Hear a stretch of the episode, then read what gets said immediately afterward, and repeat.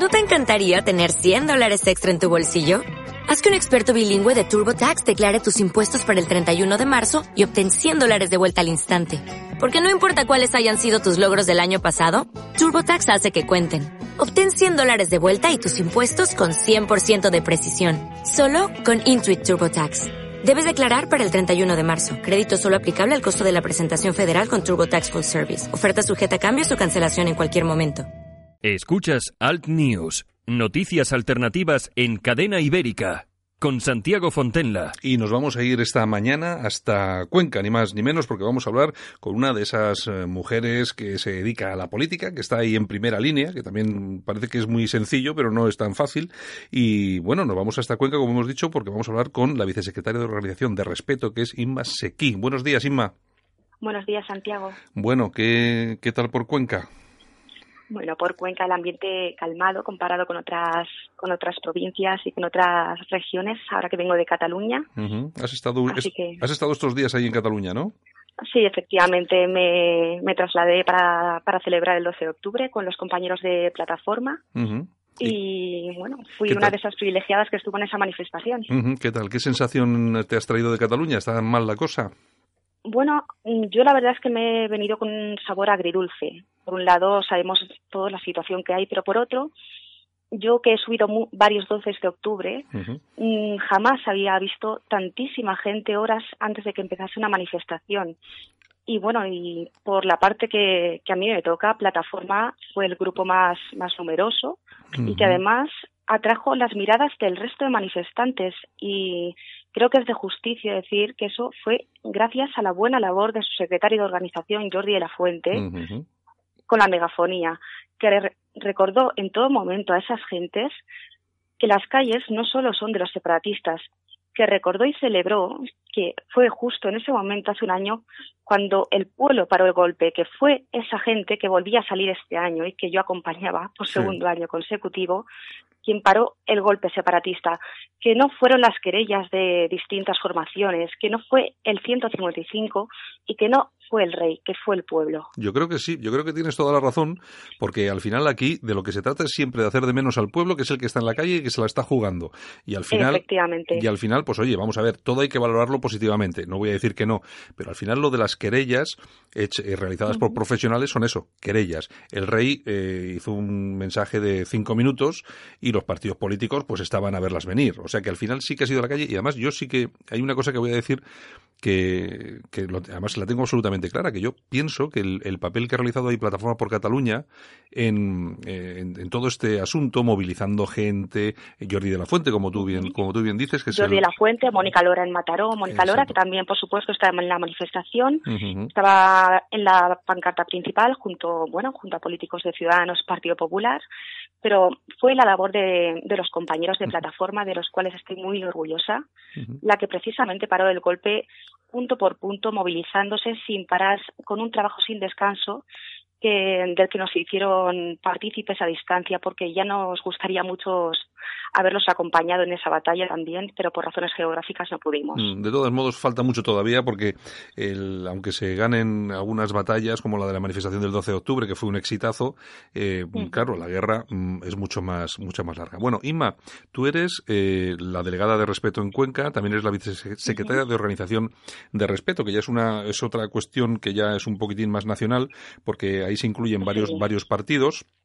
Entre ellos Plataforma por Cataluña, Partido por la Libertad, España, 2000, eh, luego están los independientes por eh, Albacete. No, Iniciativa por Albacete, y Alternativa Municipal Española. Exacto. Entonces sois un... quienes tenemos concejales en Escoyal. Exacto. Es decir, sois ahí un, un grupo de, de, partidos políticos, os habéis unido. Además, la, eh, la, necesidad es porque hay que, hay que unirse. Las cosas estos están como están y la cosa está muy, muy complicadilla. Sobre todo, eh, tal como está avanzando todo lo que son los temas derivados eh, de los partidos identitarios, que la cosa, mm, bueno, eh, los problemas que, que acucian Europa con el tema de la inmigración, la islamización.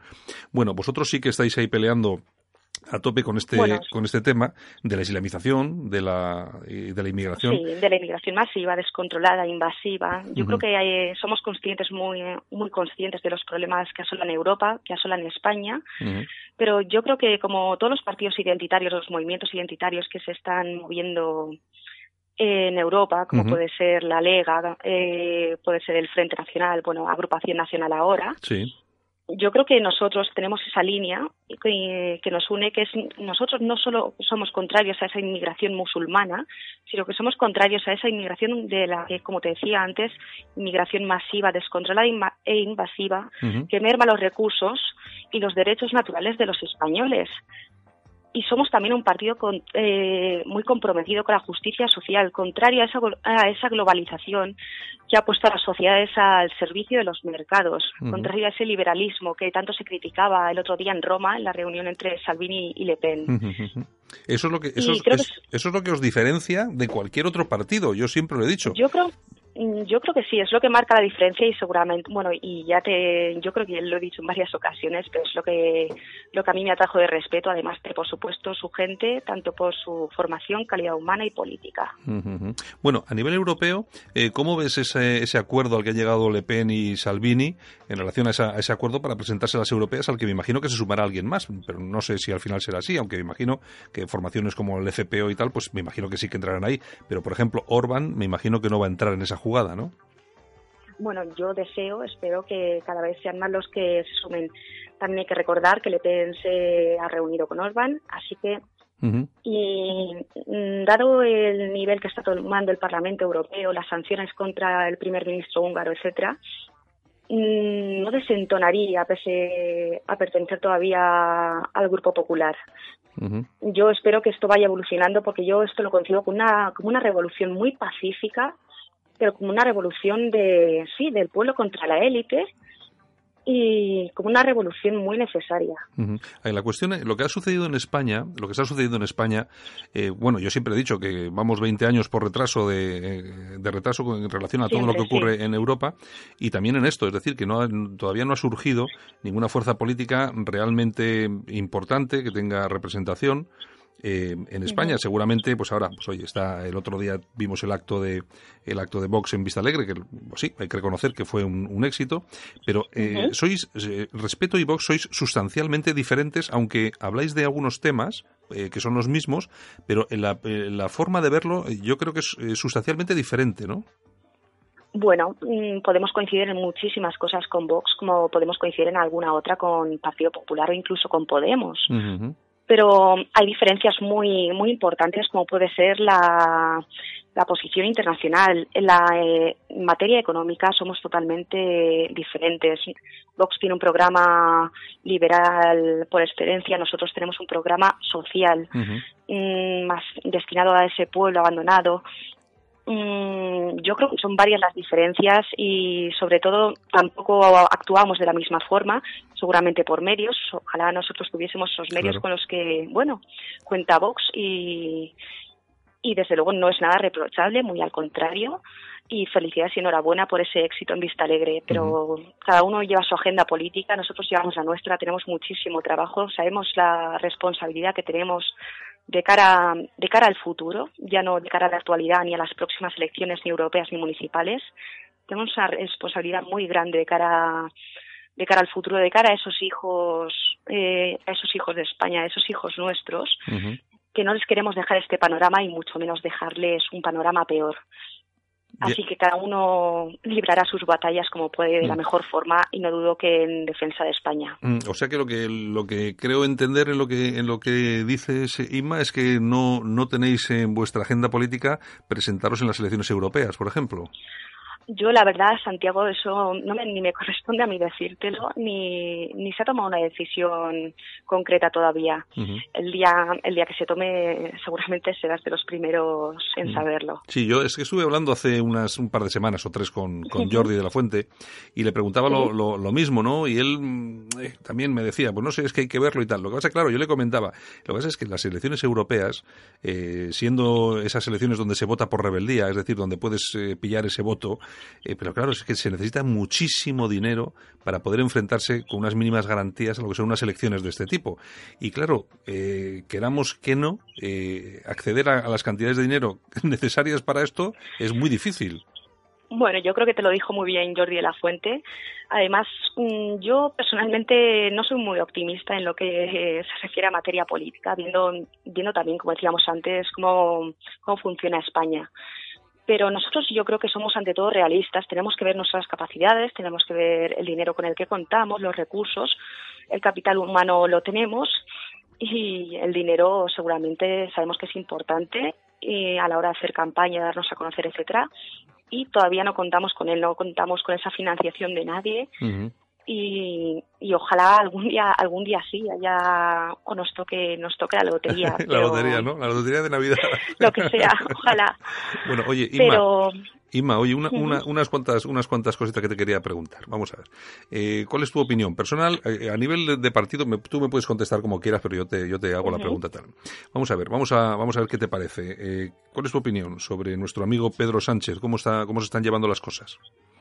Bueno, Pedro Sánchez mmm, me ha parecido siempre un personaje político, bueno, físicamente, como parece físicamente un político joven, un político relativamente atractivo para quien se lo parezca, pero es un personaje sin sustancia, sin valores, quería llegar al poder a toda costa, lo está haciendo, lo ha hecho de la mano de golpistas, de la mano de los brazos políticos de ETA y de la mano de la izquierda más radical.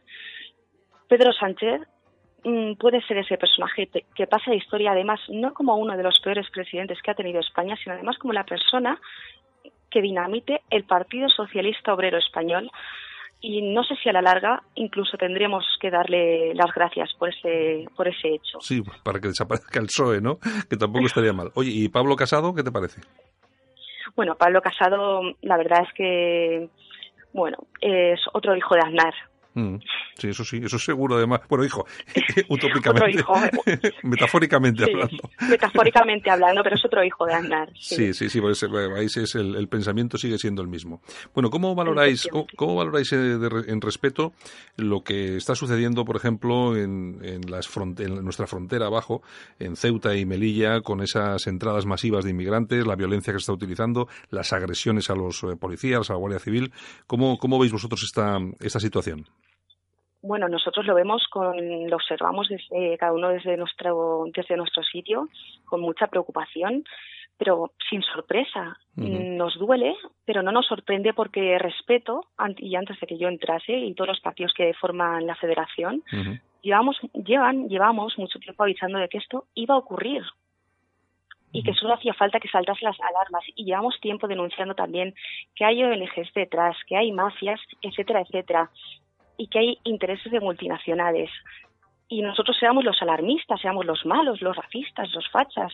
Pero bueno, ahora vemos a una gente que entra tirando mm. calviva a nuestros guardias civiles, que además no gozan de los recursos que deberían, no tienen protección, que entran por la vía violenta y que su única preocupación es entrar porque aquí ya, una vez dentro, lo tienen todo. O sea, los recursos que se le niega al español, lo tienen ellos sin ningún mérito, sin ninguna cotización, sin ningún trabajo. Y, y es la forma en la que le vemos. Mm. Mm, actualmente, saliendo de nuestra, de nuestra posición, con muchísima impotencia, desde luego. Mm. Y seguiremos, por supuesto, denunciándolo y dando, dando la batalla. ¿Qué, ¿Qué, os parece y qué te parece a ti también personalmente el problema que si crees que lo tenemos, yo creo que sí, pero bueno, si tú crees que lo tenemos, con la supercreciente islamización no solamente de España, sino también de Europa. Bueno, sí, sí considero que lo tenemos. La islamización seguramente, y eso sí lo podemos comprobar más en Cataluña, yo creo que es la, bueno, sí, por datos es la región en la que más personas profesan el Islam y bueno, desde luego es un, es un problema. El Islam es absolutamente incompatible con las democracias occidentales. No por nada, sino porque el Islam no es una simple religión y eso es algo que estoy cansada de decirlo. El Islam es una religión, pero también tiene aspiraciones políticas y aspiraciones a dominar. Entonces, eh, tenemos que dar también esa batalla dentro de la inmigración, también esa batalla contra la islamización, para que yo no quiero que en un futuro se imponga la Sharia, ni yo tenga que ir tapada, ni siquiera mm, sin llegar a ese punto, no quiero ir por la calle y tener miedo. Como mujer joven, bueno, como cualquier mujer. Está claro, está claro. Eh, Inma, eh, tú ahora mismo, eh, cuando te miras a, eh, vamos a otra vez a la metáfora, ¿no? a la metáfora, cuando te miras a un espejo político, ¿a quién, a quién ves en Europa? Que, que, a, la, a, que, a quien tú te quisieras parecer o que quisieras que el, el partido se pareciese a otro partido político. ¿Cuál es tu referencia en Europa? Bueno, a mí siempre, siempre he tenido Mm, siempre me ha gustado mucho el Frente Nacional y sobre todo, bueno, mm, dentro de sus personajes siempre me ha gustado mucho Marion, la sobrina, la sobrina de Le Pen. Ahora mismo sabemos que no está en esa política de primera línea, pero yo creo que de cualquier forma respeto tiene que marcar su propia línea, pese a que tengamos nuestros aliados en Europa esa línea de los españoles primero, ese lema tan gastado que tenemos ya desde hace, desde hace años, desde la fundación de los partidos, los españoles primero, España 2000, primero los de Casa Plataforma per Cataluña. Entonces yo creo que tenemos que marcar nuestra propia línea y decir somos españoles y vamos a dejar de ser insignificantes, vamos a volver a ser una nación grande. Mm, yo creo que... Eh, Pero nuestros aliados seguramente serían, sí, efectivamente, Le Pen, la Lega, o seguramente no, ojalá, Ojalá, efectivamente. ya te digo, ya te digo personalmente es mm, el espejo donde yo me puedo mirar. bueno, el, aquí el, el, tema, yo creo que el, problema, sobre todo que, padecemos, eh, no solamente en España, sino en toda Europa, sobre todo es estas políticas que son unas políticas que yo considero son suicidas, pero que están perfectamente financiadas. Me gustaría que me dieras tu opinión también sobre Soros. Sobre Soros, yo, bueno, sobre Soros he escrito mucho, he denunciado en los medios que me han, dado voz. De paso, aprovecho para darte las gracias a ti, Santiago. Nada, hombre. Bueno, no deja de ser un, es un, un filántropo, un magnate, mm, que sueña con esa sociedad abierta, con esa sociedad sin fronteras multicultural, pero que nos condena a la más absoluta mm, ruina, infierno, muerte, mm, me faltan adjetivos y sobre todo es peligroso eh, si ahora para esos demócratas que se las dan de, demócratas yo lo soy pero no me no me da, no me van a gloria de ello. Mm, la injerencia extranjera como este señor hemos comprobado que el poder que tiene en los países está detrás de de guerras como la de Ucrania, que ha financiado incluso a SOS Racismo en Cataluña, para, bueno, que lo financió en su momento para parar a plataforma mm. de injerencia extranjera, es un peligro para todas las democracias y, sobre todo para las naciones, para la supervivencia de las naciones, que al fin y al cabo es lo que está en juego. Eh, Inma, como mujer, ¿qué, ¿cuál es tu visión del tema del mm, derecho a la vida, el aborto? ¿Qué es lo que piensas de todo esto? Bueno, yo soy una mujer, siempre he dicho, soy provida, eh, soy, bueno, efectivamente provida, contraria el aborto. Y bueno, supongo que yo creo que es un tema de cualquier forma que, que el tiempo a lo mejor me ha hecho ver que tengo que tratar con más tacto de lo que lo hacía anteriormente. ¿A qué te refieres? bueno, yo creo que lo que se debe hacer desde el Estado es fomentar esa natalidad, dar a esas madres que se ven obligadas a abortar darles los recursos necesarios, ayudarles, políticas como las de, precisamente como las de Hungría, como las de Polonia, y, y sobre todo mm, yo la actual ley del aborto sí la derogaría, si yo estuviese en mis manos. Es decir, que ahí tienes una posición clara a favor de la vida desde la gestación hasta, hasta el último día. Hasta, hasta la muerte natural, sí, efectivamente. Pues muy bien, Inma, que no te queremos molestar más en esta mañana, que sé que tienes muchas cosas que hacer. Pues Inma Sequi, que es la delegada de Respeto en Cuenca, vicesecretaria de organización también de, esa organización, la hemos tenido esta mañana con nosotros. Espero que estés más veces. Cuando haya alguna cosita, pues oye, eh, contamos contigo para que... Cuando queráis. Para que, para que podamos comentar la actualidad y sin ningún problema. ¿De acuerdo, Inma?